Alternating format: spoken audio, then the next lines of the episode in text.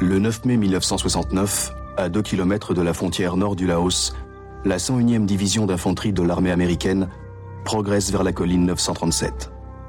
Pour eux, c'est une simple reconnaissance. Pour les Viet Cong, la colline 937 est une zone stratégique. La dizaine d'appelés de la 101e division, peu formés au combat, devait effectuer cette mission de routine en moins de deux heures. Ils résisteront héroïquement pendant neuf jours. Ce film ne raconte pas leur histoire.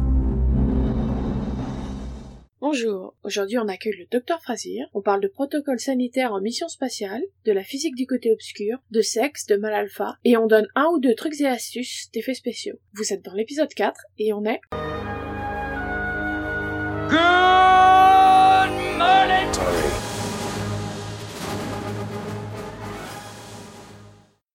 Bonjour, aujourd'hui on a regardé pour vous l'épisode 4 de la saison 1 de Stargate SG1, Broca Divide. En français, la théorie de Broca. Et pour en parler, je suis Naya Fikit et j'ai avec moi Tim Body. Salut En avant Alors vite fait avant de commencer, c'est un épisode qui a été réalisé par William Gueretti et dont le scénario est de Jonathan Glasner qui est l'un des deux euh, showrunners de la série. La musique est de Joel Goldsmith et l'épisode a été diffusé le 15 août 1997 pour la première fois. Titre anglais de Broca Divide et titre français La théorie de Broca. Les acteurs hors cast principal sont pour Hammond, Don. Davis, pour Fraser, Terrell Rothery, Gary Jones qui joue le lieutenant qui ouvre la porte, j'ai juste envie de le dire parce que je l'aime bien. Euh, Peace qu'on voit très peu dans cet épisode mais euh, qu'on revoit plus tard est joué par Macage, le lieutenant Johnson est joué par Danny Watley, le grand conseiller Tuplo est joué par Jared Plunkett et Leodora est joué par Nicole Oliver. Alors Tim Body, la traduction du titre, tu la trouves comment? Euh, Bah j'ai rien à dire à peu près sur la traduction, hein, théorie de Broca, Broca Diva.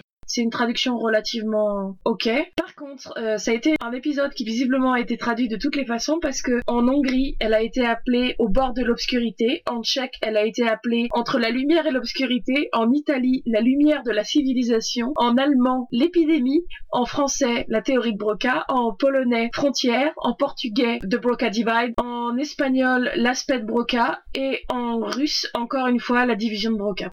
Alors, avant qu'on parle de l'épisode, vite fait, est-ce que tu peux nous faire un petit résumé Alors, petit résumé, attention, euh, je l'ai bossé, euh, on dirait pas comme ça, mais... euh, non, je déconne. Alors, donc...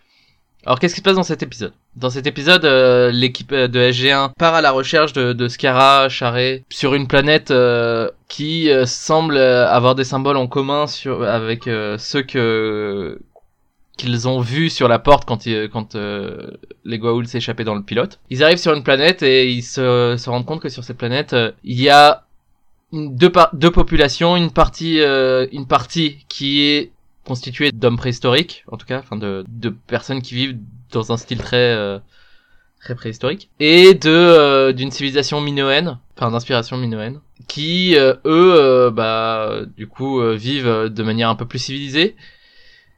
On leur explique que euh, que certaines personnes sont atteintes d'une malédiction, en gros, c'est ça, Euh, cursed. Donc ça doit être ouais, c'est malédiction. Et euh, voilà. Quand donc euh, après ça, euh, O'Neill, enfin après leur arrivée, O'Neill leur dit bon, euh, Charret et, et Scara sont pas là, on va se casser parce que c'est pas intéressant pour nous. Ils reviennent sur Terre. Et là, ils commencent à développer des signes de maladie. Ils ont des accès de violence, des pulsions sexuelles difficilement modéra mo- modérées de la part de, Carter. hein. Clin d'œil, clin d'œil. Et donc, euh, voilà, ça va être euh, comment sortir de ce problème qui est qu'ils sont en train de se transformer en hommes préhistoriques. Pour ceux qui n'ont pas suivi, un petit résumé que j'ai trouvé sur Stargate Wikia. Quoique, pour le coup, je suis pas forcément très fan du résumé, mais ça donne ça. En visitant P3X 797, SG1 découvre les atteints. Une race d'humains infectés par une maladie qui semble les désévoluer en une forme de créature animale. Pour empirer les choses, SG1 ramène sans le faire exprès la maladie avec eux et elle se répand rapidement dans le SGC. La seule façon de les soigner est d'obtenir un échantillon de sang des atteints qui croient que la maladie est une malédiction. Le SGC doit se battre pour détruire l'épidémie avant que son personnel ne reste de manière permanente dans un état primitif. À jamais. Pour euh, une raison qui m'échappe complètement, ça finit toujours par forever dans les résumés de Stargate Wiki, mais Forever. qu'as-tu pensé de l'épisode? Bah j'ai bien aimé. Ça commence enfin, il y a enfin des choses à dire. Déjà, on commence à avoir des duos qui fonctionnent, des interactions entre les membres de l'équipe. On les voit vraiment commencer à être dans les missions routinières. Et donc, il y a ce truc, moi, que j'aime bien euh, dans Stargate. Et c'est un des trucs qui font que j'aime bien la série, je pense. C'est justement, c'est cette routine. Ils arrivent sur une planète et il se passe un truc. Ils vont résoudre le problème et hop, on passe à un autre épisode et ça se repasse de la même chose. C'est déjà un peu le cas dans l'épisode d'avant, mais comme l'épisode d'avant était un peu moisi, euh, bah j'ai pas apprécié, mais celui-là euh, j'ai plutôt aimé. Et toi, Naya Fikit? Et bah j'ai envie de dire, on y arrive. Bon, c'est pas encore parfait, il y a des choses à dire, mais on arrive enfin vers quelque chose, quoi. Enfin, je commence à me dire, ah ça y est, je vois les apparitions de la série que j'aime bien, quoi. Et je suis d'accord avec toi, il y a les interactions euh, entre les personnages. Moi, euh, moi, ce que j'aime beaucoup dans cette série, euh, c'est les personnages. Si je m'attache au personnage, je peux regarder une série de merde pendant très longtemps. Je ne dis pas que c'est une série de merde, attention. Et enfin, on commence à avoir des personnages euh, que j'aime bien. On commence à avoir des choses qui se passent sur notre planète. Enfin, il se passe des choses. Enfin, on est dans du Stargate qui commence un peu, quoi. Bon, on verra quand même. Hein. Il y a des choses que j'aime moins bien, mais quand même, on y arrive. Mais tout n'est pas parfait, hein, c'est clair. Mais au moins, ça commence à être là. Oui, la, la série. Je pense qu'à partir de l'épisode 4, du coup, la série a donné plus envie de regarder, quoi. Parce que c'est pas les, les trois épisodes d'avant qu'ils ont. Quoique le premier ça va, mais euh, sinon voilà quoi. J'ai envie de commencer par cette question. Quand je le regardais, je me suis dit, en fait, cet épisode aurait dû être l'épisode 3. Ils auraient dû le mettre en premier épisode de mission, sur le terrain. Hum. Bah c'est ce que je te disais, c'était très bizarre euh, l'épisode 3 du coup, euh, parce que justement on avait l'impression que ça faisait des, des dizaines de missions qu'ils avaient fait ensemble, donc c'était un peu bizarre. Et oui, là on a plus l'impression que c'est... Enfin, que c'est la première, enfin, ça aurait très bien pu être la première mission. Euh, ils sont à la recherche de, de Char et Escara. Euh, ça comme, enfin, on leur dit, euh, bah, ça, c'est sans doute par là qu'il faut aller. Pourquoi ils sont allés sur une autre planète avant d'aller sur celle-là, quoi? C'est un peu bizarre. C'est le genre de réflexion que je me suis fait. Ils vont voir une planète qu'ils pensent être potentiellement la planète où sont les Goa'uld et euh, tu te demandes pourquoi ils l'ont pas fait avant. Après on va me dire parce qu'ils avaient pas encore calculé les données ou j'en sais rien. Mais il y a aussi autre chose, c'est que t'as vraiment cette impression dans cet épisode que c'est euh, pas forcément leur première fois, mais qu'ils sont débutants, tu vois. Ils savent pas vraiment. euh. Il y a cet extrait qui pour moi montrait que cet épisode aurait dû être l'épisode 3. Pardon, je sais que je ne fais pas partie de l'armée, mais je voudrais protester. Laissez-moi deviner, vous nous ressortez encore la vieille querelle militaire scientifique? Eh bien, oui, cette mission est le parfait exemple de ce que je veux dire. Il fallait rester sur cette planète et prendre le temps d'en apprendre un peu plus sur la société et la culture minéenne. Et sans parler des hommes primitifs Cette discussion n'a aucunement lieu d'être puisque... Laissez-moi terminer, s'il vous plaît. Merci. Les habitants de la Terre des Ténèbres sont des primitifs, mais les autres sont clairement déjà à l'âge de bronze. C'était une belle opportunité d'étudier la théorie de Broca. Euh, quoi? Excusez-moi. La théorie de Broca. Pierre-Paul Broca est un anthropologue du siècle dernier. Il a découvert l'importance de la troisième circonvolution gauche du cerveau dans l'acquisition du langage qui a permis le développement de l'humanité. Fascinant. Puis-je attaquer le débriefing? Je vous en prie, faites donc, colonel. Non, mais c'est pas vrai. Attendez une minute. Docteur Jackson, ne vous fatiguez pas, vos arguments déjà faits. Mais essayez de comprendre que nous... Comment? Qu'est-ce que vous avez dit? Le président est d'accord avec vous. Il veut que nous fassions une évaluation de nos découvertes scientifiques et culturelles après chaque voyage. Non, c'est pas vrai, je le crois pas. ça. Il a dit ça? Oui. C'est génial. C'est génial. Alors vite fait déjà, on a un petit moment. euh, C'est mal traduit. Oui, parce que dans la dans l'épisode en anglais, euh, Carter n'explique pas que euh, Pierre-Paul Broca a découvert cette aire du cerveau-là. Elle explique que Pierre-Paul Broca travaillait sur la taille et la forme du crâne qui pourrait euh, traduire l'évolution, un truc comme ça. Ça m'a fait rire quand euh, j'ai regardé en français, parce que je me suis dit, euh, le traducteur a dû faire des recherches un peu pour savoir qui était Paul Broca et a, a mis la, un truc un peu plus vrai. Parce qu'en fait, Paul Broca, qui est le Paul Broca de... euh, De la rue Broca.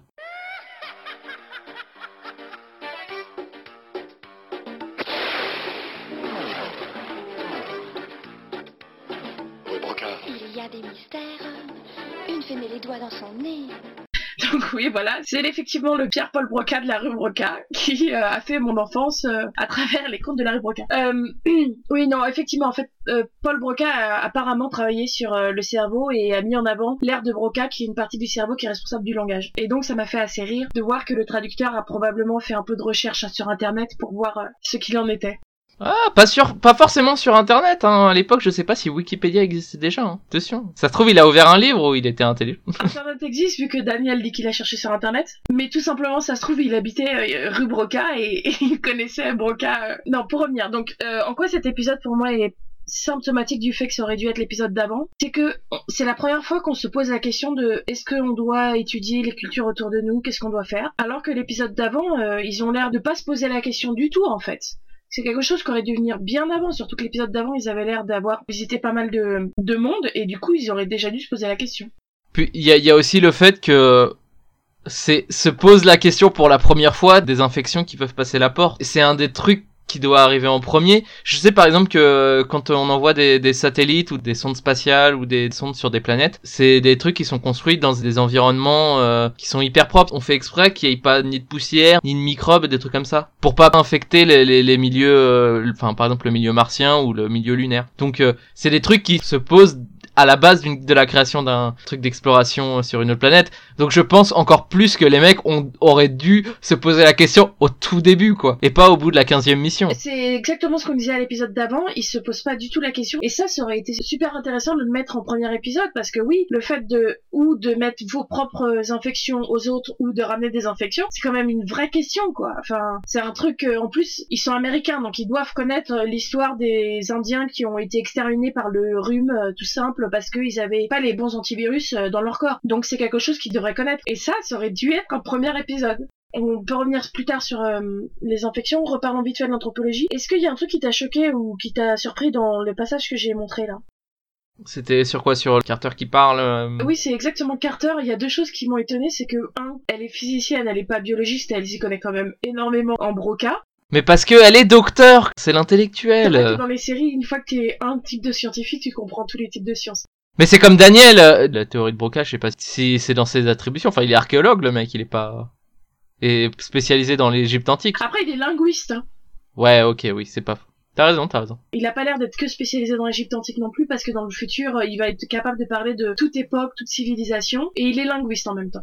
Oui, et Carter va être capable de faire n'importe quoi aussi euh, niveau science. Hein. Et c'est des facilités euh, aussi au niveau de l'écriture. T'as un scientifique, bon bah on va l'exploiter plutôt que d'introduire un autre spécialiste euh, d'une autre matière euh, que tu vas devoir créer, donc euh, présenter, expliquer qu'il est ce scientifique. Si t'en as un, bah tu l'utilises et puis tant pis pour le, le réalisme euh, de ton truc. C'est pas c'est pas très important en même temps. Je pense que ça, me, ça serait un peu chiant si on, à chaque fois que t'as un truc qu'ils arrivent sur une planète qui sont face à un problème, t'es obligé d'introduire un spécialiste. Non mais oui, je suis d'accord, pour ça. Mais en fait, non, le truc qui m'a marqué le plus, c'est que dans l'épisode d'avant, elle avait l'air d'être anti-anthropologue, en tout cas de n'en avoir rien à faire d'étudier les cultures. Et là, elle a l'air d'être super contente qu'on les autorise à étudier l'anthropologie euh, de ce qui se passe autour, tu vois. Est-ce que tu as d'autres choses à dire sur cet extrait? Ce que j'ai beaucoup aimé, euh, c'est pas à ce moment, mais quand l'épisode commence, en clair, ils expliquent que euh, ils vont partir avec une autre équipe, ils présentent SG3. Donc déjà, dans l'épisode 1, on savait qu'il y avait SG2, et qui était aussi par l'Air Force, et apparemment il y a SG3 qui est euh, mené par des marines, puisque euh, on nous présente du coup que ce sont des marines, les membres de SG3, du coup j'ai trouvé ça déjà intéressant, parce que c'est pas que des mecs de l'Air Force, du coup ils ont aussi des mecs des marines. C'est intercorporel quoi, enfin je sais pas si... J'ai l'impression qu'il y a qu'un seul corps des Marines, en fait. Qu'ils ont l'air aussi de, de gros bouseux d'ailleurs, par ailleurs, les, les Marines. Alors, ce que j'ai cru comprendre de- en discutant avec quelqu'un qui est euh, de la Royal Air Force, c'est qu'apparemment, euh, déjà en Angleterre, mais surtout aux États-Unis, je vais faire un, rapide disclaimer, hein. J'y connais rien en armée, c'est ce que j'ai cru comprendre. Mais apparemment, il y aurait une énorme distension entre euh, les Marines, qui est un corps un peu d'élite, l'armée qui est l'armée de terre, la Navy qui est donc euh, l'armée la- navale, enfin la marine et euh, l'air force. Et apparemment l'idée c'est que euh, les gens de l'air force ils travaillent beaucoup en bureau. Et donc il y a cette image un peu des, des marines tu vois. C'est le corps d'élite ils sont super forts ils sont trop des badass. Et derrière ils ont tendance à prendre les Les troufions pour de la ils ont merde. tendance à prendre euh, l'air force pour euh, des faibles en fait donc voilà en fait euh, ça serait une sorte de, de jeu sur ces rivalités entre différents corps d'armée après je sais pas à quel point c'est juste des petites blagues gentilles et à quel point c'est une vraie rivalité quoi Moi j'ai eu l'impression déjà qu'il n'y a pas eu de conseillers des Marines, euh, qu'il n'y a eu que eu des conseillers euh, issus de l'US Air Force, hein, parce que euh, on te montre que c'est quand même un peu des gros bourrins, quoi. C'est pas des mecs intellectuels. D'ailleurs, première blague de Daniel dans cet épisode. Daniel fait deux blagues d'affilée en moins de 5 minutes, hein, c'est assez génial. La première blague, c'est euh, le, le, le, Marines lui, lui dit on sera là pour euh, couvrir vos arrières. Et lui, lui leur dit, euh, le problème c'est que quand on va passer la porte, c'est pas mes arrières qui m'inquiètent, c'est ce qu'il y a devant. J'allais te poser la question, tu les trouves comment les blagues de cet épisode? Bah, c'est du tac au tac, j'ai- j'aime bien. Enfin, après, c'est beaucoup de blagues de Daniel, j'ai l'impression. Euh, O'Neill en fait pas tant que ça. Ah, t'as quand même euh, des blagues de O'Neill. Euh, moi, j'aime bien la. Enfin, j'aime bien. Quand Hammond explique euh, l'épisode au début et leur dit qu'ils ont quatre coordonnées et que ça leur donne euh, pour le moment qu'une seule porte qui va avec, O'Neill fait Laissez-moi deviner, c'est notre prochaine mission. Et quand Hammond lui fait Oui, très bien, avec un air de professeur des écoles qui donne un bon point à son élève. Ah oui, la déduction, Oui, voilà, il lui dit euh, J'ai toujours été très fier de mes trucs de déduction. de mes capacités de déduction. Et comme à chaque fois que O'Neill fait une blague, euh, tu as la caméra qui se tourne vers Carter pour qu'elle sourie. Enfin là, ça se tourne pas, elle est à côté de lui. Si on continue sur les blagues, il y a la blague de Carter quand ils arrivent euh, dans la ville qui m'a plutôt fait rire. Enfin, bon, j'étais pas non plus en train de rire à voix haute, mais ça... Ah, sur, euh, j'ai failli décorer mon salon comme ça, mais ces meubles n'allaient pas avec le reste, c'est ça? Oui, j'ai failli décorer mon salon comme ça, mais ça n'allait pas avec le reste de mes affaires. Il y a aussi euh, Daniel, à un moment, la porte est située à un endroit où il fait nuit apparemment en permanence. Du coup, en fait, ils, ils y vont avec des lunettes de vision nocturne. Et Daniel, quand il- on lui donne ses lunettes de vision nocturne, dit en rigolant, je ne pense pas que ces lunettes soient à ma vue. C'est ça, il dit c'est pas ma prescription. Bah à ce moment-là, tu disais qu'O'Neill fait pas de blague, mais c'est ce que dit O'Neill. euh, pourquoi il y en avait pas euh, sur le mal Si, ils expliquent qu'il y en a sur le Malp, mais ils pensent que la machine a dû se casser, en fait. Non, c'est pas exactement ça qu'ils disent. Ils disent, euh, quand O'Neill demande euh, ce que donne la reconnaissance, Hammond explique que les lumières ont été cassées, et pas la vision nocturne. Ah, ok. Et O'Neill demande plus tard pourquoi il n'y a pas de vision nocturne, ce qui fait rire Sam, encore une fois. Et en fait, ça plus tard, le Malp, il a de la vision nocturne. Il a de la vision thermique, il a tout ce que tu veux. Donc c'est vraiment juste parce qu'ils avaient envie qu'ils Et- arrivent euh, sans savoir ce qui se passe, quoi. Oui, c'est ça. Et pourquoi ils ont pas envoyé un deuxième Malp? Enfin, je sais pas, moi, je vois qu'il y a un premier qui marche pas, j'envoie quand même des gens au front, je déconne pas, j'en envoie un deuxième, quoi. Oui, surtout que plus tard, ils ont pas l'air de trop s'embêter avec leur Malp, ça doit être super cher, hein. Peut-être qu'ils en sont encore au début du projet, ils ont pas encore les budgets, ils ont pas encore sauvé la Terre. Est-ce que tu veux qu'on reparle de l'épidémie ou est-ce que tu veux qu'on parle du fait qu'ils soient sur le côté obscur de la planète? Ah oui, j'ai- noté, euh, déjà, qui est le con qui a mis la, la porte du côté obscur de la planète? Et quelqu'un peut-il m'expliquer ce côté obscur de la planète? je vais t'expliquer un truc, euh, le fait qu'il y ait un côté obscur de la planète n'est pas en soi impossible, c'est comme la Lune. La Lune tourne sur elle-même à la même vitesse qu'elle tourne autour de la planète, de nous quoi, et du coup tu vois toujours le même côté de la Lune. C'est pour ça qu'on a le Dark Side of the Moon. Donc c'est possible, mais j'ai deux gros points négatifs sur cet épisode qui sont pas possibles, c'est que un, il passe du côté obscur au côté jour en, en un mètre. Oui, c'est ça. fait nuit, il faut un mètre, il fait jour. Si la planète était tournée sur elle-même au- aussi vite qu'elle tourne autour du Soleil, il y aurait effectivement un côté sombre, un côté lumineux, mais euh, il y aurait euh, des kilomètres et des kilomètres euh, entre le jour et la nuit. Là, il y a rien du tout. Mais surtout, s'il fait nuit tout le temps, il devrait pas y avoir une forêt dense comme il y a, il devrait y avoir zéro plante ou des plantes qui n'ont pas évolué pour euh, avoir besoin de lumière. Là, les- toutes les plantes que tu vois dans leur côté obscur, C'est des conifères, hein. Bah, c'est de la forêt canadienne. c'est de la forêt canadienne, mais c'est de la forêt dense, quoi. Et ce qui est marrant, c'est que la forêt dense est du côté obscur. Par contre, quand ils sont du côté clair, c'est que de l'herbe et il y a quasiment rien au niveau plantes. T'as quelques arbres en CGI qui sont posés là, mais t'as pas de trucs denses, quoi. Donc voilà, ça c'était mes gros points noirs quant au côté obscur. Revenons à l'épidémie, parce que bon, il faut quand même qu'on en parle. Je trouve que l'épidémie, en fait, apparemment fait pousser les poils. Mais par contre, direct ils sont soignés, ils ont perdu les poils. Donc euh, je pense que t'as déjà déjà ça, ça m'a ça m'a beaucoup fait marrer, c'est que quand ils sont plus malades, c'est direct ils sont c'est bon, ils sont à nouveau comme avant. Alors moi, ça m'a fait marrer, mais je l'ai même, enfin, je l'ai aussi marqué sur mes notes, mais j'ai fait il est pire que ça en fait. J'ai mis un virus non seulement augmente ta pilosité, mais change ta forme crânienne. Le crâne, c'est de l'os, c'est super long à pousser, ça leur pousse en genre euh, quelques heures. Et non seulement le virus fait pousser ton crâne, mais en plus, quand tu perds ton virus, en quelques heures, leur crâne diminue. C'est pas possible quoi. Je veux bien que ça te fasse des excroissances, mais tu vas pas perdre tes excroissances en quelques secondes quoi. Euh, Qu'est-ce qu'il y a d'autre sur la maladie Hmm. Alors moi, j'ai une remarque à faire sur la manière dont ils réagissent. Ils réagissent très à la bourre, hein, parce que quand ils arrivent, la première chose qu'ils font apparemment, c'est euh, de faire un meeting pour expliquer ce qui s'est passé. Et Amand ne lance la quarantaine de la base que quand au moins euh, les 90% des membres des équipes qui sont allés sur la planète sont déjà contaminés, mais genre vénères quoi. Ils sont en train de péter des murs, des vitres, des trucs comme ça. Ils sont pas très réactifs dans l'armée de l'air. Alors il y a ça déjà, il est long, mais en plus quand euh, tu vois euh, Frasier et les infirmiers s'occuper des patients, Ils portent pas de masque, ils portent pas de gants. Je veux bien qu'elle t'explique qu'il y a pas assez de place, mais il y a zéro protocole mis en place pour le traitement de maladies infectieuses. Ils sont pas de gants, ils ont pas de masque, ils... tout le monde reste dans la base tranquille. Je sais pas, mais faites quelque chose. Et ça va pas s'améliorer parce que si c'est le premier épisode où ils sont confrontés à la maladie, c'est pas du tout le dernier. Donc on pourrait se dire qu'ils doivent apprendre des trucs euh, avec cette infection assez euh, vénère, assez grave, puisque c'est une infection où ils sont obligés de mettre la base en quarantaine et de dire euh, aux militaires qui sont à l'extérieur de tirer à vue si quelqu'un sort de la base. Donc c'est un truc qui apparemment est très grave. Et il va s'en passer d'autres des infections euh, de ce niveau. Je trouve ça assez marrant.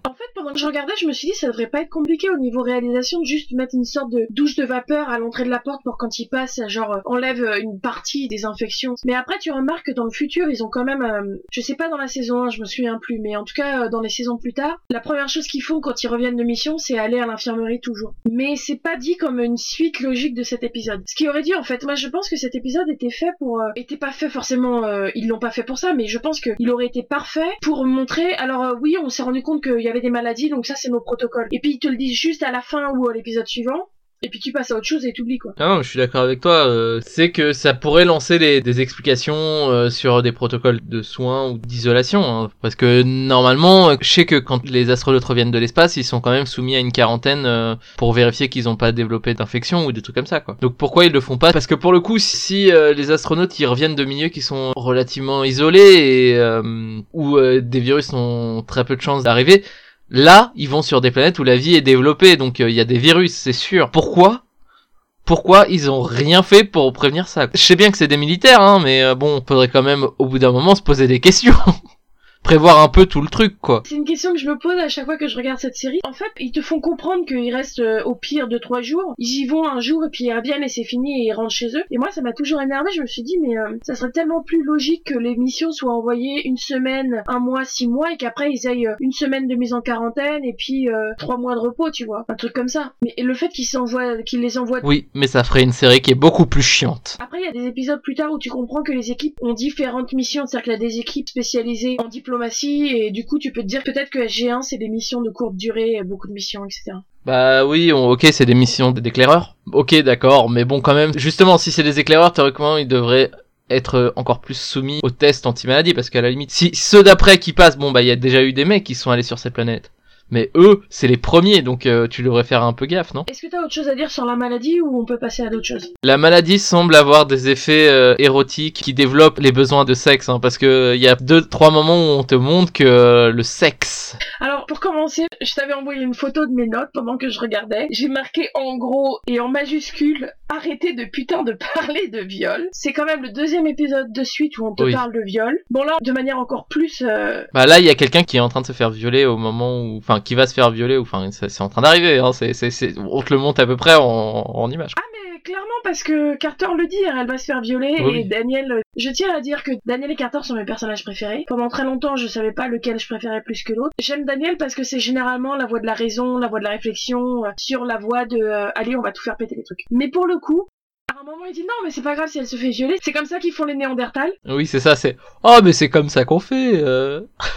Pour le coup, ça m'a relativement euh, Waouh Oh, fuck. En fait, c'est vraiment la manière dont on dit ça. C'est pas grave, on s'en fout. Mais en fait, j'ai un problème avec le fait que sur une série qui a des épisodes de 40 minutes, qui est censée être un peu euh, léger au niveau ton, regardé par la famille, et où ils ont pas le temps de se poser trop de questions, ça me pose problème qu'ils parlent de viol, quoi. Heureusement, je crois qu'après ils se calment. Mais si vous avez pas le temps de bien traiter un sujet, n'en parlez pas, quoi. Mm. J'ai l'impression que Daniel aussi y est passé, hein, parce que le moment où plus tard dans l'épisode, euh, Daniel est... retourne sur la planète avec Teal qui est enlevé par les hommes préhistoriques, il y a un plan très bizarre où tu vois Daniel recroquevillé en position fétale et il n'a plus de pantalon. Alors je me suis dit, est-ce que on essaye de nous faire comprendre que Daniel euh, s'est fait aussi violer? Et j'ai trouvé ça très étrange. Oui, c'est bizarre, je me suis posé la même question, surtout que le premier plan où tu le vois, t'as l'impression que son pantalon est baissé, et après les autres plans, t'as l'impression qu'il est juste déchiré, mais le premier plan, il me semble que tu vois son pantalon baissé. C'est quand même très très bizarre. Oui, oui, ouais. Non, je suis, quand on le revoit reprendre conscience quand ils l'ont soigné, après son pantalon est juste déchiré euh, au niveau des jambes, mais euh, dans la scène où on le voit euh, recroquevillé dans la nature, c'est, enfin dans, dans à côté des hommes préhistoriques, Ouais, je me suis demandé, est-ce qu'on essaie de nous faire comprendre qu'il s'est fait violer? Mais Ce que je trouverais quand même vachement bizarre pour cette série, quoi. Oui, c'est ça, c'est tellement pas dans le ton. Mais bon, voilà, euh, c'est très bizarre. Alors, pour revenir au, au côté, euh, si on parle de sexe en quittant un peu le viol, enfin, tu me diras, c'est quand même... euh, T'as donc à un moment Sam qui euh, saute sur O'Neill et essaie de, de lui rouler une pelle et, et plus si affinité. Qu'est-ce que tu as pensé de cette scène? Bah, je me dis, franchement, il y a deux moments où O'Neill séduit dans cet épisode. Donc je, je me suis déjà dit, O'Neill, même quand c'est un homme préhistorique, il arrive à séduire des nanas. Ça te montre un peu le niveau du mec. Euh, ensuite, C'est quand le deuxième moment le, la première fois du coup, c'est quand euh, euh, Carter lui saute dessus en lui disant prends-moi, hein. Et c'est- globalement ce qui, ce qui se passe. En fait, euh, comme euh, Carter est infecté euh, et sa maladie euh, se développe apparemment plus vite que chez O'Neill, elle lui saute dessus et elle lui dit j'ai envie, voilà. Et c'est assez violent. Hein. D'ailleurs, il y a une petite blague de O'Neill après là-dessus. Ah oui, mais justement, la petite blague, je l'ai, mais... Ça, c'est la première fois. Et la deuxième fois, c'est petit moment de tendresse quand O'Neill vient de se faire prendre une injection de calmant par Frasier. Il lui met la petite main sur la joue et il y a ce petit regard séducteur. euh, J'ai trouvé ça très marrant parce que surtout, c'est le premier épisode où on voit Frasier. Ah non, quoique c'est pas le premier épisode. Si, si, c'est ce que je n'ai pas dit, c'est ce que j'avais marqué dans mes notes et que je comptais ouvrir l'épisode sur, mais on voit enfin Frasier dans cet épisode, c'est son premier épisode, c'est un personnage que personnellement j'adore. Frasier, elle est badass, elle botte des culs et elle est géniale, j'adore ce personnage, je suis heureux qu'on voit enfin Frasier. Et donc oui, c'est son premier Ok. Épisode. Donc euh, c'est son premier épisode et déjà il y a petite relation sentimentale entre euh, O'Neill et elle. euh, elle a l'air euh, très affectée par le fait qu'il soit malade et euh, qui, oui, qui se remette. Tu vois, je l'ai pas vu du Ah tout moi je te ça, jure qu'il y a, il y a deux trois plans où euh, genre déjà quand elle arrive on te montre déjà qu'ils ont une relation assez euh, sympa hein enfin pas du tout euh, sexualisée hein, mais euh, je veux dire sympa dans le champ ils ont ils ont l'air de bien s'entendre tu vois, moi, justement, je, l'ai pas vu du tout comme ça, peut-être parce que je suis trop influencée par le reste de la série. Dans le reste de la série, Frasier, c'est un peu la mère poule, tu vois. Elle prend soin de ses enfants et en même temps, euh, si son passage, elle... elle- ça peut être vu comme ça mais je trouve ça Et, attends, pour moi, Frasier, c'est un peu la mère poule, tu vois. Elle prend soin de ses enfants. Par contre, si son passage, elle se prive pas d'être un peu plus sévère, tu vois. Donc, je l'ai vu plus comme euh, ça l'a touché qu'il soit touché, mais j'allais passer un autre extrait, mais euh, revenons à ça d'abord, c'est que moi, j'ai trouvé que dans cet épisode, on essaie de te montrer que O'Neill, c'est le mal alpha, et par exemple, t'as ces deux extraits. Vous croyez que Carter a la même chose? Les symptômes sont identiques. Toutes les victimes se comportent comme des êtres primitifs. La plupart des femelles dans les populations primitives choisissent leur partenaire sexuel en fonction de sa robustesse et de ses capacités de reproduction. En général, leur choix se fixe sur le chef de la meute ou de la tribu où elles vivent. Vous devriez être flatté. Ah oui, je suis très flatté, oui. Bonne chance, docteur. Vous venez de parler Donnez plus. Quoi Donnez plus de quoi Plus. Plus de sédatifs? Vous me demandez plus de sédatifs?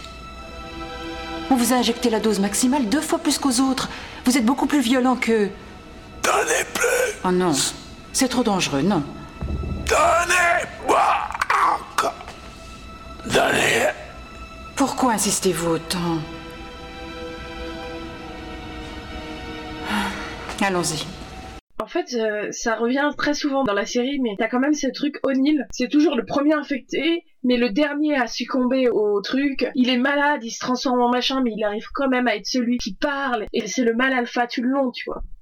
oui c'est souvent lui qui est infecté en plus c'est vrai plusieurs moments il, il est victime de ça mais oui euh, on te montre toujours que c'est le personnage fort Là, pour le coup, justement, c'est le dernier de AG1 à être infecté, tu vois. Enfin, à part Daniel Etilk, mais c'est différent. alors que c'est celui qui a une plaie ouverte en plus hein. Voilà, il a une plaie ouverte, mais il est le dernier à succomber à la maladie parce qu'il est tellement fort. Elle te dit que euh, ils ont besoin de lui mettre plus de sédatifs parce qu'il est plus fort que les autres. Et euh, Carter, elle lui roule une pelle parce que c'est le mal alpha, tu vois. Elle le dit limite comme ça, hein, vous êtes le mal alpha. En fait, c'est sûrement pour ça que le personnage de O'Neill, c'est le personnage que j'aime le moins. Il a des moments où je, je le trouve euh, drôle ou touchant, mais souvent c'est le personnage qui m'énerve parce que c'est trop ce mal alpha qu'on essaie de te montrer, genre il est trop fort. Et, et là, cet épisode, c'est tellement ça. Hmm, je suis assez d'accord Bon, tu parlais de sa relation avec Carter. Pour ceux qui n'ont pas vu la série, dans la suite, il y a une sorte de relation amoureuse jamais consommée entre. jamais consommé dans notre univers Pour toi, est-ce que euh, cette manière dont Carter a de vouloir l'embrasser est juste une manière de montrer que elle devient un animal ou une manière de t'introduire le fait que elle et O'Neill vont être amoureux ou en tout cas avoir des sentiments l'un pour l'autre dans le futur?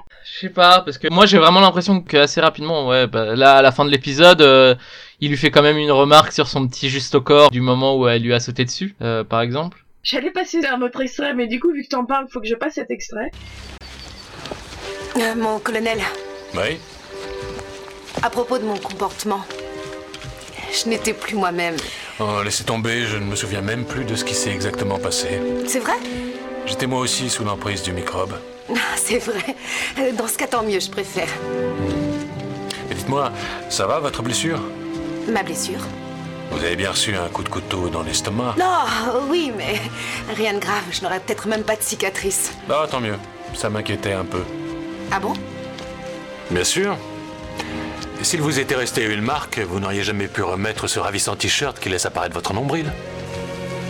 Alors je vais te dire, je trouve cet extrait super malsain. Oui c'est assez malsain je suis d'accord c'est Mais en fait, tu vois, pour moi, autant dans le futur, euh, leur relation euh, sentimentale, je trouve ça frustrant cette idée de on va leur mettre une relation sentimentale alors qu'on peut pas vraiment euh, les faire aller ensemble parce que c'est l'armée. Mais en même temps, enfin, je trouve que c'est assez bien fait parce que dans le futur, tu que c'est une vraie amitié, ça vient de un profond sentiment de respect. Enfin, tu vois, c'est un truc beaucoup plus subtil alors que pour le coup là, moi je le vois juste comme un supérieur hiérarchique qui a bien 10 ans de plus que sa subordonnée qui fait des allusions salaces à sa subordonnée. Je trouve ça super malsain comme manière de faire, c'est un peu creepy. Ah mais totalement. Mais c'est pas la première fois. hein. Déjà dans l'épisode 3, euh, il y avait des allusions bien en moyenne. Oui. Euh, même dans le, le pilote, hein, tout le briefing était super euh, malsain. Tout le briefing était vraiment très J'adore. J'adore les femmes. au début, je pense que les scénaristes savent pas trop où aller avec euh, ça, quoi. Mais euh, bon, et du coup, euh, le fait qu'elle lui saute dessus, pour toi, c'est une sorte de setup payoff pour plus tard, ou c'est juste pour montrer qu'elle est un peu animale et que Oni, c'est un mal alpha Bah oui, pour moi ça annonce. Enfin, je sais pas si c'est un set of payoff parce que je sais pas si c'est fait pour pour ça, pour dire, eh regardez, ça va être le couple dont vous allez avoir envie qu'ils se mettent ensemble, mais qui vont jamais se mettre ensemble parce que pour plein de raisons. Mais en tout cas, je pense que oui. Après, c'est euh, un des trucs qui construisent ce truc quoi. Je sais pas si c'est voulu comme euh, un début à ça, par contre. Euh, Est-ce que je peux te passer un extrait? Non, t'as pas le droit. Oh, qu'est-ce qui vous est arrivé? Euh, J'ai fait un petit combat de catch avec Carter. Pourquoi? Le docteur dit qu'elle souffre du même mal que Johnson. Il a fallu que je l'emmène à l'infirmerie. Quoi, elle s'est jetée sur vous comme Johnson l'a fait avec Tilk? Non, elle... Elle a essayé de me séduire. Oh. Oh, mon pauvre ami. Non, c'est pas ce que vous croyez. On, on aurait dit un animal, elle était cinglée. Est-ce qu'elle va mieux? Je vais aller la voir. Pourquoi? Comment ça, pourquoi? Parce que je m'inquiète pour elle. Vous vous inquiétez pour elle, qu'est-ce que ça veut dire? Ça veut dire je m'inquiète pour elle, c'est mon amie. Lâchez-moi. Daniel, vous n'avez pas à vous inquiéter pour elle. De quoi vous parlez? Je parle de Samantha, Jack. petite ordure, alors arrêtez de lui tourner autour. D'accord. D'accord, Jack. Je crois que vous devriez venir avec moi à l'infirmerie, d'accord, Jack? Et soyez gentil de me lâcher le bras, s'il vous plaît. Jack Carter lui saute dessus et ça c'est euh, la scène d'après où il explique à Daniel ce qui s'est passé. Alors je tiens à dire il y a une chose qu'on n'a pas dit. Quand Sam lui saute dessus, euh, Oni lui dit à un moment euh, non, Oui. enfin non Oui, pas comme ça. Ce qui, en tout cas en anglais, je trouve sous-entend vraiment d'une autre manière pourquoi pas. Pourquoi pas, mais on, on verra plus tard quand euh, ça sera moins moins brutal. Quand ce sera consenti. En fait, je trouve cet extrait beaucoup plus drôle en anglais parce que Oni lui dit euh, elle a essayé de me séduire Oh. et là Daniel le regarde et lui fait oh faut que j'aille la voir. En anglais t'as presque l'impression qu'il sous-entend euh, ah bah si elle vous a sauté dessus il y a peut-être moyen avec moi aussi. Alors qu'en français beaucoup moins je trouve. Et je trouve ça drôle dans la dichotomie quand Oni lui répond euh, non mais allez pas la voir. Je ne veux pas dire que c'est drôle d'abuser d'une femme qui est malade et qui va te sauter dessus. J'ai oublié de dire un truc tout à l'heure par rapport à la maladie, c'est que quand ils se rendent compte que tout le monde est infecté, sauf Daniel et Tilk, Tilk en raison de son symbiote, et Daniel on sait pas pourquoi. Mais du coup ils ont un mec qui est pas infecté, on est d'accord. Enfin, on te montre plus tard dans l'épisode, mais vraiment à la fin qu'il a été infecté aussi, mais pendant tout le début on te dit il est pas infecté. Et t'as un mec qui est immunisé, t'as toutes tes équipes qui sont en train d'être atteintes du virus, et qu'est-ce que tu fais? Tu envoies le mec immunisé en mission. Faut m'expliquer. Mais il l'explique. Euh, Hammond te dit qu'il les envoie eux parce que c'est les seuls dont il est sûr qu'ils seront pas infectés en revenant. Et ils ont déjà pris de son sang à Daniel pour vérifier s'il était infecté ou pas, donc ils ont déjà son sang. Oui, je veux bien, mais c'est le seul mec dont ils peuvent se servir pour euh, soigner les autres. Et je trouve ça vraiment bizarre qu'il l'envoie. Et autant envoyer que tout seul à la limite. Je veux bien. Ou d'envoyer un mec qui a pas été atteint par ça encore. Je sais pas, moi je trouve ça un peu bizarre. Oui, d'autant plus que Daniel est pas très efficace pour, euh, pour aider Tilk. Oui, c'est ça. Il est, il est... Bah, la preuve, il se fait enlever. Non mais déjà, le mec qui rencontre une meuf qui est infectée, ah bah non, on l'a déjà vu un peu plus tôt dans l'épisode, on va l'aider, alors qu'elle est déjà infectée à fond, tu vois. Non, tu la laisses là et tu continues et puis tu pourras l'aider plus tard. Là, c'est vraiment très con, surtout qu'elle la meuf. Euh, certes, elle avait pas l'air très lourd, mais il faut quand même la porter, quoi. Puis surtout qu'en fait, ils ont pas de médicaments pour ça, donc euh, c'est pas comme s'ils pouvaient l'aider. Mais en fait, je pense que c'est une manière de montrer les différents personnages et c'est de montrer que Daniel, il s'intéresse aux gens. Bon, alors certes, plutôt, il a l'air d'être tranquille avec elle, de se faire violer. Donc, euh, je vais dire que ça, c'est un problème d'écriture et que c'est le problème des scénaristes. Mais en fait, je pense que c'est une manière de te montrer que Daniel s'intéresse au sort des gens et que il peut pas rester sans rien faire quand il se passe un truc. Bah justement, j'ai l'extrait en question, donc... Euh... C'est Melosha. Elle est encore en vie. On dirait qu'elle est atteinte. C'est pas une raison pour l'abandonner ici. Nous mettons bien les nôtres en prison. Pour les protéger. Pour nous protéger. Nuance. Vous avez raison. On les traite comme des lépreux. Et la Terre des Ténèbres est un peu une colonie de lépreux. C'est quoi, lépreux? Euh, Laissez tomber. Il faut l'aider. Vous voulez pas me donner un coup de main? La route est encore longue. Il vaut mieux la laisser là. Non, pas question. Tu vois la, la différence entre Daniel qui voit une personne sur le bord de la rue qui veut l'aider et Tilk qui lui euh, est un soldat, il sait qu'il doit avoir une mission c'est peut-être pas bien, mais il faut aller jusqu'au bout de la mission. Non, mais ça reste un peu débile, je trouve. Après, moi, je comprends qu'il la voit toute seule dans la forêt, euh, endormie et tout. Il sait qu'il y a des gens qui peuvent potentiellement euh, mal la traiter. Euh, je comprends qu'il essaie de la pousser. Après, c'est vrai que il a pas l'air d'être trop conscient de ce qu'est un virus. En fait, je trouve que c'est juste un argument pour qu'il se fasse enlever, en fait. j'ai l'impression. C'est pas faux. Il faut trouver un moyen pour qu'il soit enlevé sans être trop un noob. Et donc, on lui occupe les mains en le mettant une femme dans les bras.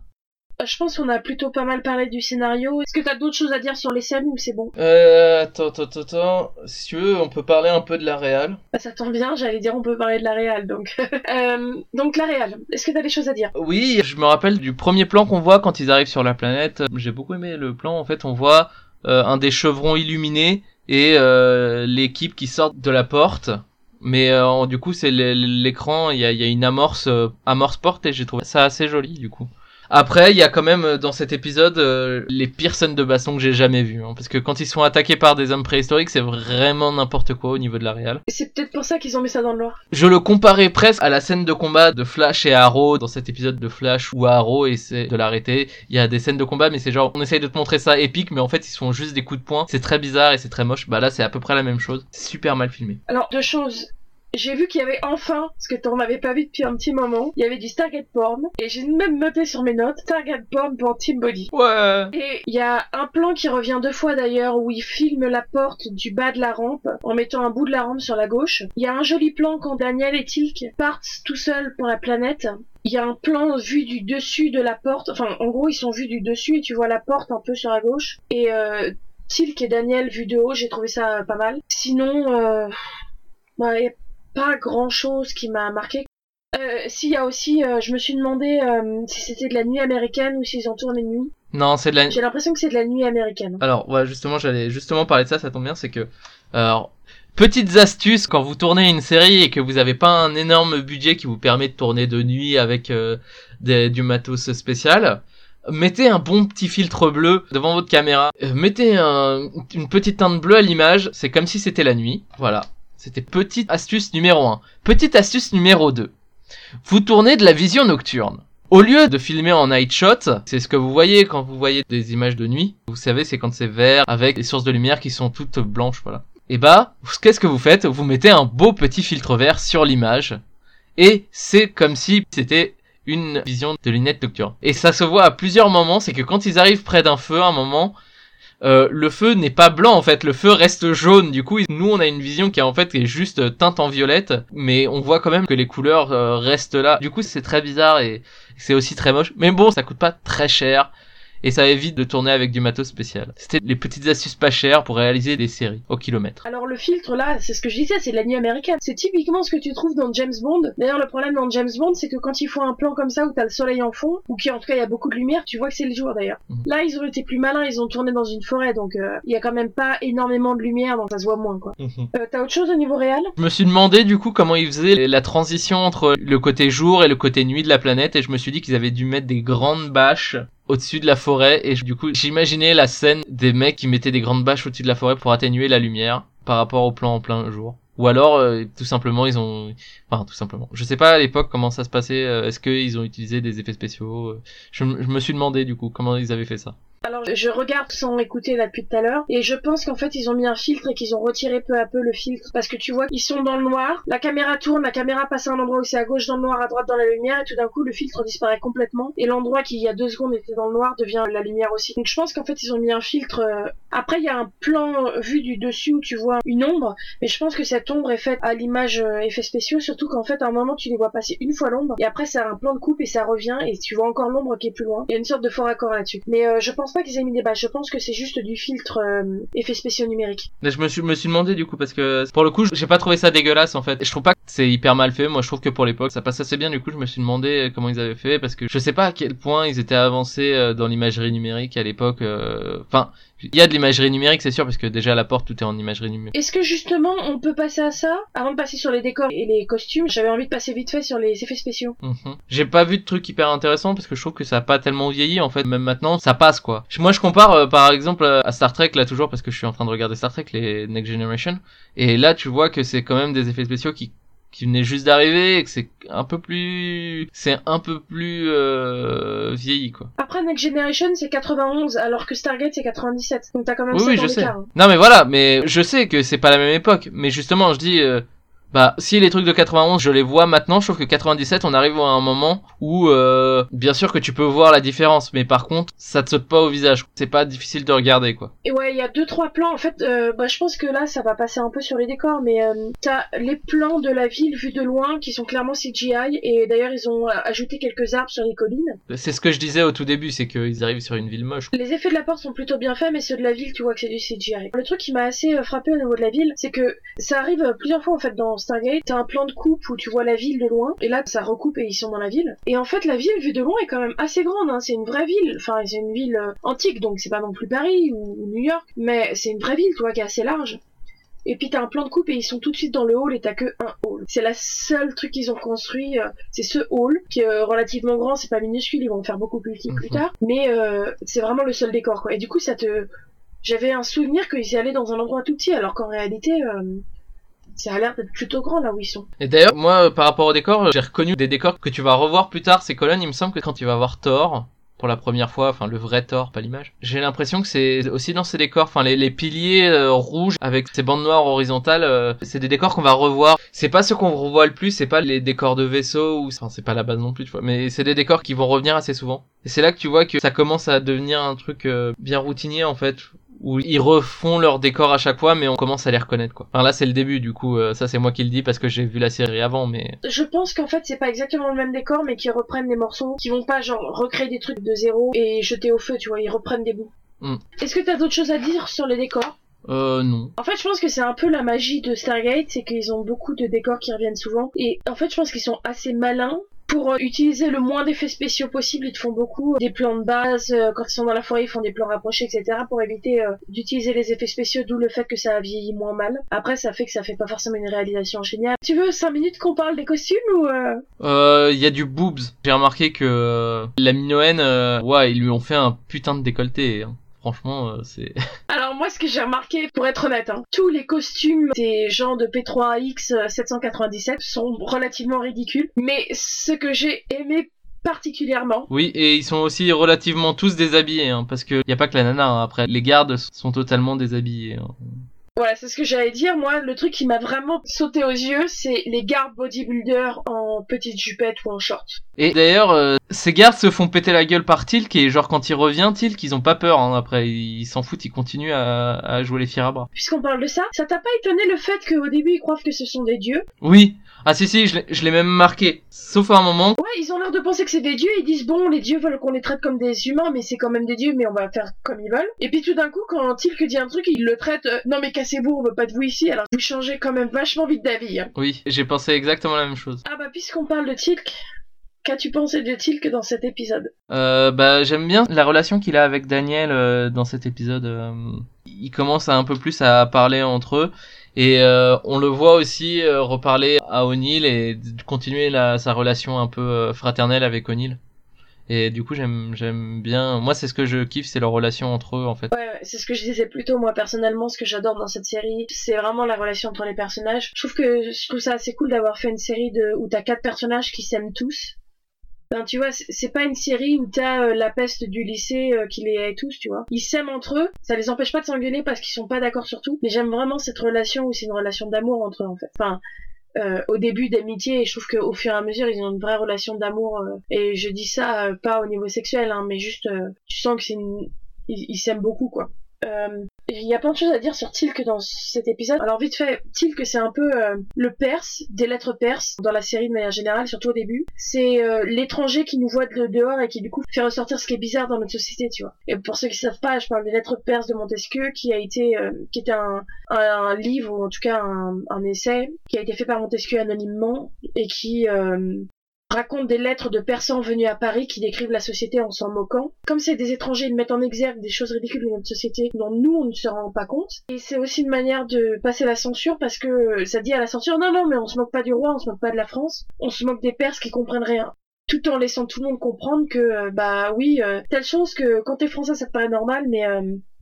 cas français du XVIIe siècle mais en réalité ils te mettent bien en exergue cette euh, ah ouais mais c'est peut-être pas si normal et ça c'est un peu le rôle de Tilk que tu vois l'extrait que j'ai montré tout à l'heure c'est euh, Daniel qui dit non ils l'ont laissé dans la forêt et que Tilk lui dit oui mais nous on les met bien en cage nos malades. Mais pourquoi je voulais parler de Tilk Parce que Tilk, il est quand même super badass dans cet épisode. Est-ce qu'on peut parler du lieutenant Johnson? Le, le Marines? Alors oui, le lieutenant Johnson, c'est l'un des membres de l'équipe des Marines qui a l'une des meilleures répliques de l'épisode, je trouve, qui est de en anglais. En français, ils ont changé la réplique, mais en anglais, il lui dit euh, I will stop when he's cool, apologize. Qui est je vais m'arrêter quand son Goa'uld va s'excuser. C'est juste, je trouve ça génial. Oui. Est-ce que tu peux expliquer ce qui se passe avec le lieutenant Johnson? Euh, bah, la première fois qu'on voit le lieutenant Johnson, c'est dans le premier briefing. Euh, déjà, il lance un, un regard euh, à Tilk euh, qui a l'air assez, euh, assez. Enfin, il le défie du regard, quoi, je dirais. Et euh, en fait, du coup, ça, c'est pour le coup, ça, c'est du set-off payoff, euh, puisque euh, dans la, dans le, et donc au deuxième briefing, quand ils sont revenus de la planète, le, le lieutenant Johnson est, est atteint de la maladie et du coup, ne, enfin, est beaucoup plus euh, énervé et, euh, enfin, ne, ne contrôle plus son, son, je sais pas, je saurais pas comment expliquer. Attends, je, je sais que t'aimes bien me torturer en faisant, en me demandant de décrire ce qui se passe, mais, mais moi j'aime pas. Bon, alors le, lieutenant Johnson, c'est ce membre de l'équipe de SG3 des Marines qui, euh, dans la première scène, dans la scène du briefing, il y a un plan de coupe sur lui qui regarde bizarrement Tilk. Et quand ils reviennent lors du débriefing, il y a un autre plan de coupe qui le regarde, mais encore plus bizarrement. Et puis, c'est ce qui va mettre fin au meeting. Il commence à s'énerver sur Tilk. Il lui dit donc cette phrase qui est euh, I will stop when this Gould apologize, qui en français a été traduit différemment, mais en français veut dire je m'arrêterai quand son Goa'uld s'excusera. J'adore cette réplique. Et euh, commence à taper Tilk. Et je trouve que ça te montre la badassité, la badasserie, le côté badass, tout ce que vous voulez de Tilk, qui est que quand il commence à l'énerver, Tilk lui dit euh, calme-toi. Le lieutenant Johnson a donc la réplique et commence à taper Tilk et Tilk d'une main sans même bouger de sa chaise lui arrête le poing, lui tord le poing et dit je n'ai pas envie de vous faire mal, calmez-vous. Et l'autre s'énerve encore plus et Tilk on le stoppe d'un coup. Et j'ai adoré cette scène, ça te met super bien en valeur le côté euh, Tilk. euh, c'est le tank de l'équipe, faut pas l'embêter, il est dix fois plus fort que n'importe qui. Hmm, c'est pas faux. C'est pas faux ce que tu dis, mais qu'est-ce que tu dis d'autre? Et la fin, quand euh, ils envoient Tilk et Daniel euh, récupérer du sang chez les untouch en anglais ou les non-atteints en, en français, il me semble, les non-atteints refusent de donner du sang parce que c'est le fluide vital et ils cassent la tête des deux bodybuilders qui servent de garde d'une manière mais nonchalante au possible. C'est cet épisode, c'est du grand Tilk. Mm. C'est du Tilk badass comme on les aime. Est-ce qu'il y a d'autres euh, répliques qui t'ont fait rire ou que t'as bien aimé dans cet épisode? Euh, J'aime bien le, le fait euh, quand ils vont passer la porte pour la première fois, euh, quand ils vont sur la planète. euh, Daniel euh, dit euh, pourquoi c'est nous qui passons en premier? Euh, moi, je préférais que ça soit les autres qui passent en premier pour nous couvrir, tu vois. Enfin, pour parce qu'ils sont ils ont l'air plus. Enfin, c'est des c'est des brutes. Et O'Neill lui dit je préfère passer devant parce que si de l'autre côté de la porte il y a Charret et Scara, euh, c'est con vont leur tirer dessus en gros. Et euh, je, je trouve que c'est assez bien assez bien pensé euh, Oui, euh, ça m'a fait rire. Il y a hum, le moment où O'Neill euh, frappe à la porte de sa cellule parce qu'il est guéri et que euh, il dit euh, en anglais à Tilk euh, Lucy, I'm home et euh, qui est en fait une réplique euh, connue d'une série américaine et que Tilk répond euh, enfin et que O'Neill essaie de convaincre Tilk qu'il va mieux et, et, Tilk fait vous êtes de manière évidente pas dans, dans votre état d'esprit normal vous venez de m'appeler Lucy tu sais qui prend le truc au premier degré Mm. Ouais, mais ça, moi, euh, moi, je, je, je, je, suis pas fan parce que de, de ce genre de truc, je trouve que c'est un peu, je trouve ça assez facile en fait et pas très intéressant. Désolé, je suis un connard. Après, je suis d'accord avec euh, le fait que c'est facile, hein. mais c'est un peu le rôle de Tilk pendant très longtemps. D'ailleurs, je crois que euh, l'épisode d'avant, cet épisode, euh, il y a la même chose. De quelqu'un dit un truc normal et il fait qu'est-ce que c'est. Genre dans l'épisode d'avant, en anglais ils disent euh, oh mince on verra pas Oprah ou en français ils disent on n'aura pas de prix Nobel et, et Tilk demande euh, qui. Qu'est-ce que Oprah? Et là, quand Daniel parle de lépreux, Tilk lui demande c'est quoi lépreux. C'est quoi la lèvre Et oui, donc c'est un peu le rôle de Tilk, tu vois. Après, moi, ce que j'aime dans ce, ce dialogue en soi-même, c'est pas la référence. C'est juste, euh, j'aime bien le, le rapport entre les deux d'un personnage qui est O'Neill, qui est, euh, qui fait des blagues à tout le monde, qui c'est sa manière de parler en fait. O'Neill, sa manière d'interagir avec les gens, c'est de faire des blagues, et qui se retrouve face à un personnage qui ne sait pas ce que c'est qu'une blague. Elle prend tout au premier degré. C'est un peu, euh, c'est un peu comme euh, la différence entre euh, Rocket Raccoon et, euh, et Drax dans les Gardiens de la Galaxie en fait. Hmm, Je vois. Euh, vite fait, qu'est-ce que t'as pensé du jeu des acteurs? Je trouve, j'ai- j'ai- j'ai- j'aime bien le jeu de, de O'Neill quand il est, euh, il est infecté. euh, je trouve que c'est, il y a un côté très, très simiesque euh, qui rend super bien dans le, dans leur truc, je trouve. Ouais, moi au niveau des, des, des jeux des acteurs, ça va. Je, trouve que Amanda Tapping encore, elle, elle s'en sort beaucoup mieux plus tard. Je sais pas si c'est parce qu'elle aime pas encore trop son personnage à ce moment-là ou si elle sait pas trop où ça va. Mais sinon, j'ai pas grand-chose à dire. Par contre, la VF est pas terrible. hein. Euh, J'ai pas regardé en, en VF. Euh, par exemple, euh, le débriefing euh, que j'ai passé plus tôt, à un moment, elle fait... euh, Enfin, je sais plus, elle dit euh, qui est responsable du langage? Et ça, ça fait assez bizarre, en fait. Tu réécouteras euh, l'épisode. euh. Mais euh, euh, non, j'ai pas grand-chose à dire sur les acteurs, à part que je suis très contente de voir Frasier pour la première fois. Frasier qui d'ailleurs n'est pas nommé encore. Oui, euh, enfin, en fait, personne ne dit le, nom de Frasier, mais euh, à plusieurs moments on peut on peut voir son son badge et sur son badge il y a déjà marqué Frasier, donc le personnage euh, avait déjà un nom, ça c'est sûr. Donc ils avaient déjà donné le nom. Est-ce que tu crois qu'ils savaient déjà euh, qu'elle reviendrait plus tard? Bah, je pense que je pense que oui, c'est possible parce que je pense que c'était c'est ça depuis le début, ils c'est ils ont des personnages qui qui reviennent souvent et je pense que c'était pensé de base à mon avis. Ils sont Ah, C'est étonnant qu'ils l'aient pas mis dans l'épisode avec Kowalski du coup. hein. c'est pas faux. Peut-être qu'au dernier moment, l'acteur qui joue le médecin euh, dans l'épisode de Kowalski pouvait plus venir, ou il s'est passé la même chose qu'avec le pilote de Star Trek, et les producteurs ont dit que ce personnage était trop sérieux, et... euh, Enfin, pour ceux qui savent pas, il y a eu un pilote de Star Trek, la série originale, et euh, ce pilote, les producteurs l'ont trouvé trop sérieux et du coup, il n'a pas été diffusé tel quel, ou en tout cas, il n'a pas été gardé comme le pilote de la série. Et on a changé le, entre autres, le capitaine et son second qui à l'époque était une femme. Ils ont juste réutilisé des bouts de cet épisode pour en faire un autre. Et donc, je me demande s'ils se sont pas juste dit qu'il y avait possibilité que le médecin revienne souvent parce que c'est quand même un truc assez important, le fait d'avoir une infection, et que du coup, ils ont voulu un personnage euh, plus drôle Ou alors, on est encore à l'épisode 4 et on n'a toujours pas euh, passé le test de Bechdel. Et je me demande si c'est pas juste, euh, ils se sont dit qu'il y avait pas assez de femmes, pas assez voulant dire il y a eu qu'une femme, et qu'ils ont voulu en mettre une deuxième pour euh, homogénéiser un peu la série au niveau euh, des genres. Non, c'est possible aussi, ouais. Parce que jusqu'à maintenant, il y a eu, à part Carter, qui est, qui est récurrente, la, la- les seules femmes que tu as vues, c'est la sergent qui meurt, la femme de Daniel qui, qui disparaît, et puis t'as Naya dans l'épisode euh, 3, et... euh, Ah si, pardon, je reviens sur ce que j'ai dit. On a passé le test de Bechdel parce que Carter parle à Naya dans l'épisode 3. Oui, mais est-ce qu'elle parle d'un mec? Non, elle, elle essaie de convaincre Naya de dire non et de s'enfuir. Donc elle lui parle pas de Abu. Mais euh, voilà, donc tout ça pour dire, je me demande si en fait euh, ils se sont pas rendus compte que ça manquait un peu de féminité euh, dans les personnages récurrents qu'ils ont rajouté Frasier ou qu'ils se sont dit que le premier médecin il était un peu trop sérieux et qu'ils voulaient quelque chose de plus léger. Ah, il y a un autre truc qu'il qu'on n'a pas dit.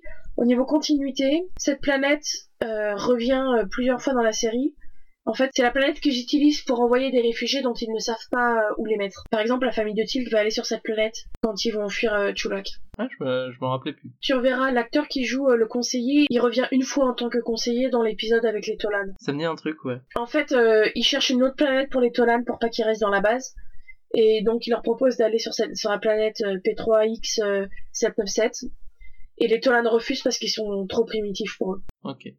Euh, bah du coup, je pense qu'on peut finir là sur l'épisode, à moins qu'il y ait quelque chose à rajouter. Euh, bah non, euh, je, me, je, je me pose quand même toujours la question qui a foutu cette putain de porte à un endroit aussi chiant. Après, euh, ça a été mis euh, il y a très longtemps, ça se trouve, la planète tourne sur elle-même à une vitesse différente qu'elle tourne autour du Soleil, mais de manière assez lente pour que autour, au, ils aient des jours qui datent des millénaires en fait. Et du coup, ça se trouve, au moment où ils ont mis la porte, était le Soleil à cet endroit. Hmm, c'est pas faux. C'est pas faux. Donc, euh, d'autres réflexions? Aucune. Non, non, mais Ok, donc euh, je pense qu'on peut passer aux recommandations. Est-ce que tu veux commencer ou je commence? Tu peux commencer. Alors si je commence, alors euh, j'allais faire un truc où j'allais juste vous recommander des trucs que j'ai adoré lire ou regarder ou écouter. Et en fait, pendant que je faisais la liste de toutes les choses que j'avais à vous recommander, j'ai commencé à me dire oh tiens, je vais placer ça à tel épisode parce que c'est en lien, ou je vais placer ça à tel épisode parce que c'est en lien. Et en fait, euh, j'ai donc décidé de d'essayer autant que faire se peut d'avoir quelque chose toujours en lien avec l'épisode. Alors ça peut être un lien de ton, un lien de sujet ou juste un lien euh, très ténu.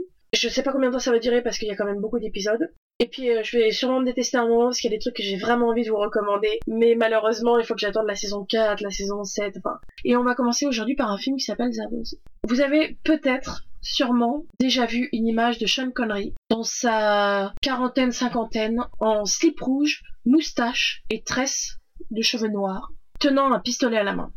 Cette image vient du film Zardoz. Zardoz est un film qui a été fait en 1974, c'est un- c'est-à-dire pré-Star Wars, de la science-fiction d'avant Star Wars, ce qui je pense est important. C'est un film euh, anglais-américain qui a été fait par John Boorman, qui est un réalisateur anglais, avec dedans principalement Sean Connery, que je ne présenterai pas, et Charlotte Rampling, qui est une actrice que j'adore.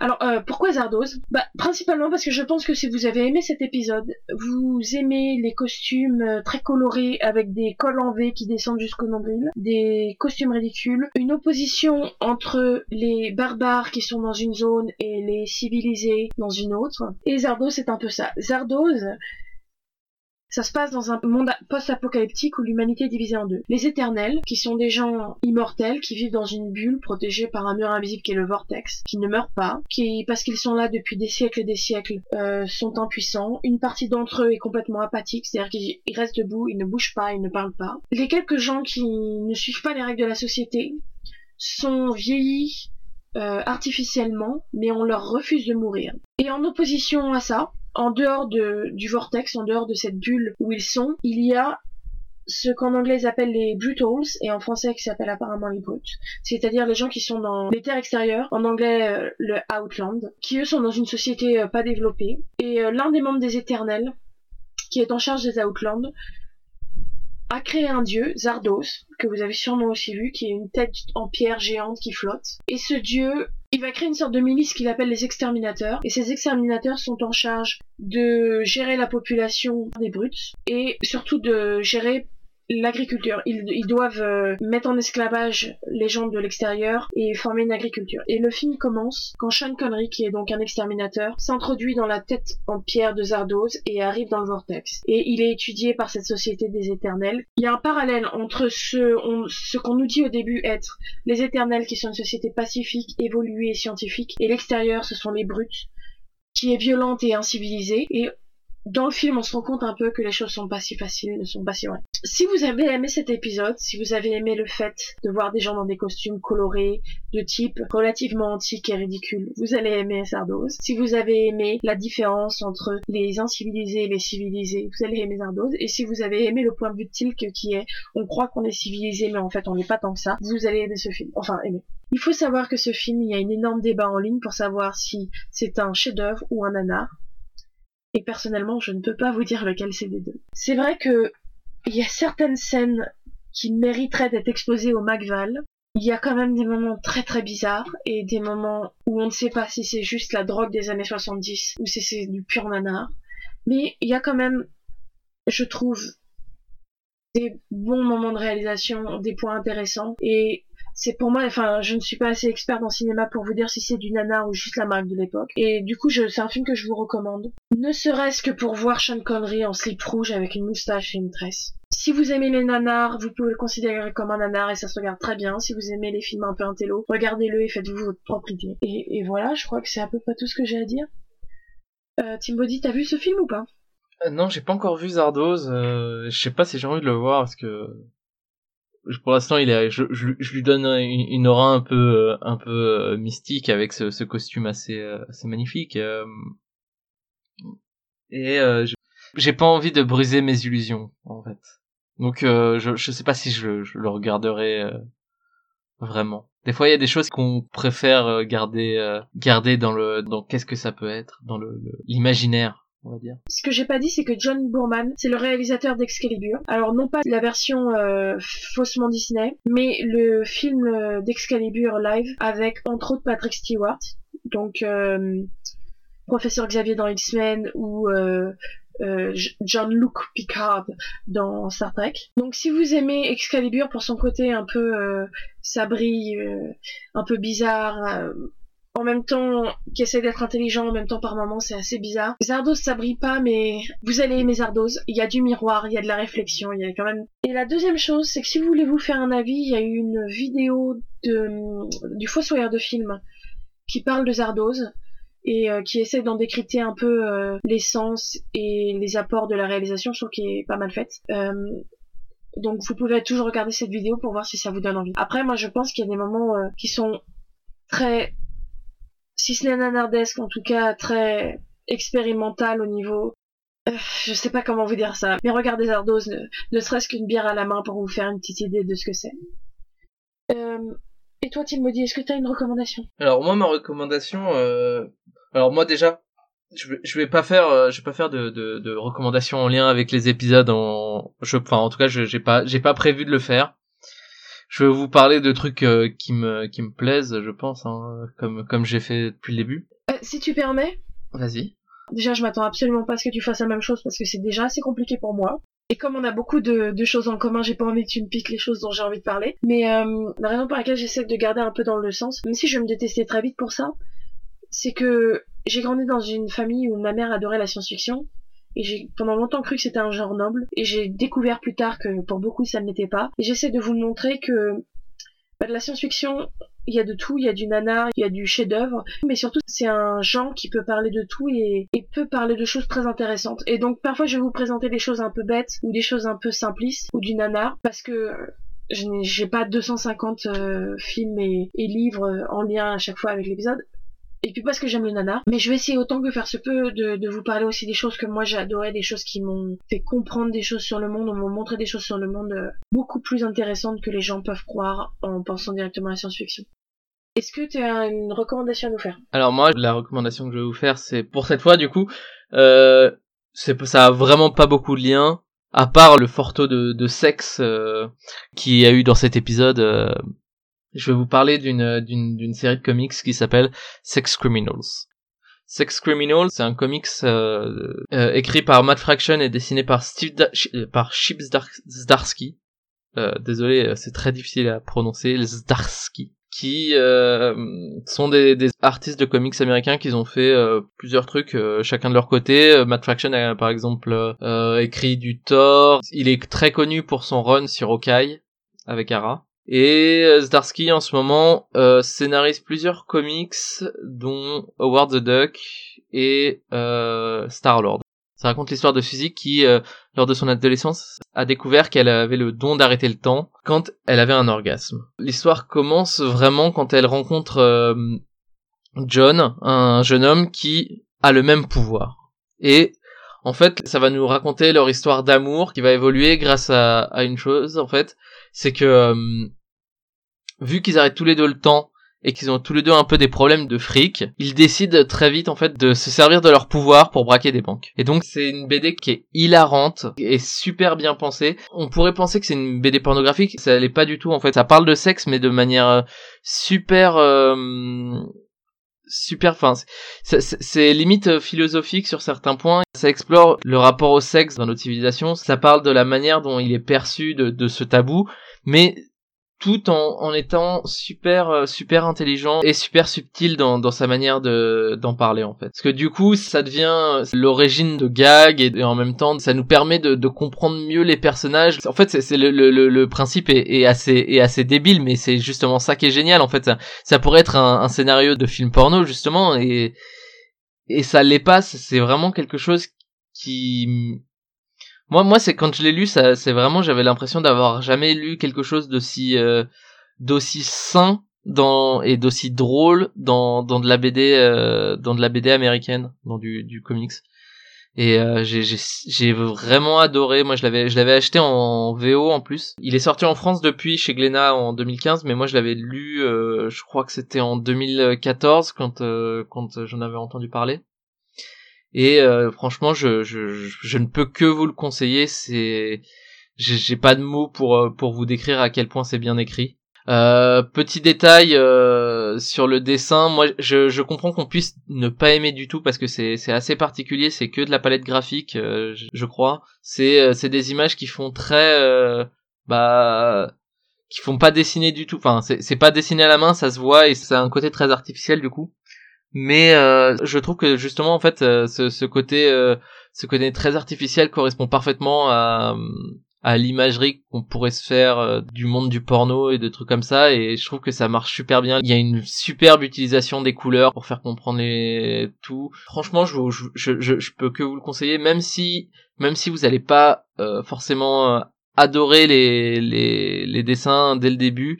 Euh, je, je pense qu'il faut se faire violence pour continuer et pour avancer parce que c'est une série qui en vaut vraiment la peine. Il y a vraiment une évolution dans, dans le propos et je trouve, je trouve ça assez génial. Et il n'y a pas que moi qui pense que c'est une bonne série. Hein. La série euh, a eu en 2014 euh, le prix Esner de la meilleure nouvelle série et euh, le prix Harvey de la meilleure nouvelle série aussi qui sont des, des prix qui sont l'équivalent de, de, des Oscars mais pour le, le comics américain enfin de ce, genre de, de c'est à ce niveau-là quoi. Tu me l'avais fait lire le premier tome, tu m'avais prêté le deuxième tome que j'ai toujours pas lu d'ailleurs. Je vois que tu m'envoies des tomes de Transmétropolitane, mais tu m'envoies pas des tomes de Sex Criminals. Après, ça va se plaindre que je le lis pas. Hein. Wink, wink. Euh, non, euh, j'avais lu le premier tome, ça m'avait beaucoup plu et je trouve ça assez intéressant d'avoir euh, un comics qui, en tout cas sur le premier tome, montre les choses du point de vue de la femme et euh, pour une fois de nous parler du de l'orgasme féminin et d'une manière qui n'est pas oh c'est trop sale le sexe. Je trouve ça super simple cette manière de représenter une femme comme euh, personne sexuée et non pas euh, comme d'habitude souvent les, les, femmes sont souvent des personnages qu'on essaie de représenter de manière asexuée ou virginale. Donc c'était très très cool. Il faut que je lise la suite. Il faudrait que je relise le premier tome aussi parce que ça fait longtemps. Bon bah je crois qu'il est temps de se dire au revoir. On se revoit la prochaine fois avec l'épisode 5 qui est The First Commandment en français le premier commandement et puis bah à plus. Salut. Ciao. Euh, Selma vient de dire euh, Laissez-moi essayer de vous traduire ça. Euh, ne nous appelez pas, on vous appellera.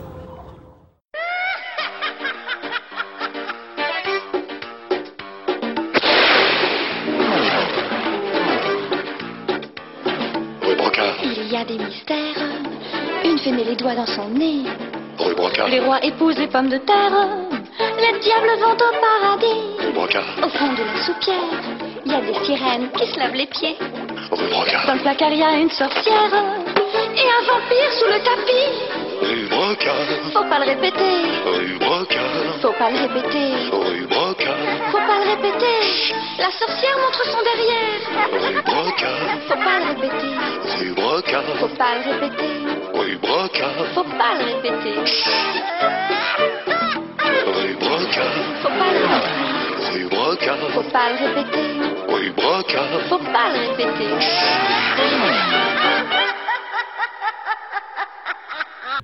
Euh, alors, euh, à la ils sont à la recherche de, de, de la planète où, où est parti euh, Charret, où sont partis Charret, Apophis et euh, et euh, comment il s'appelle le petit con? Merde.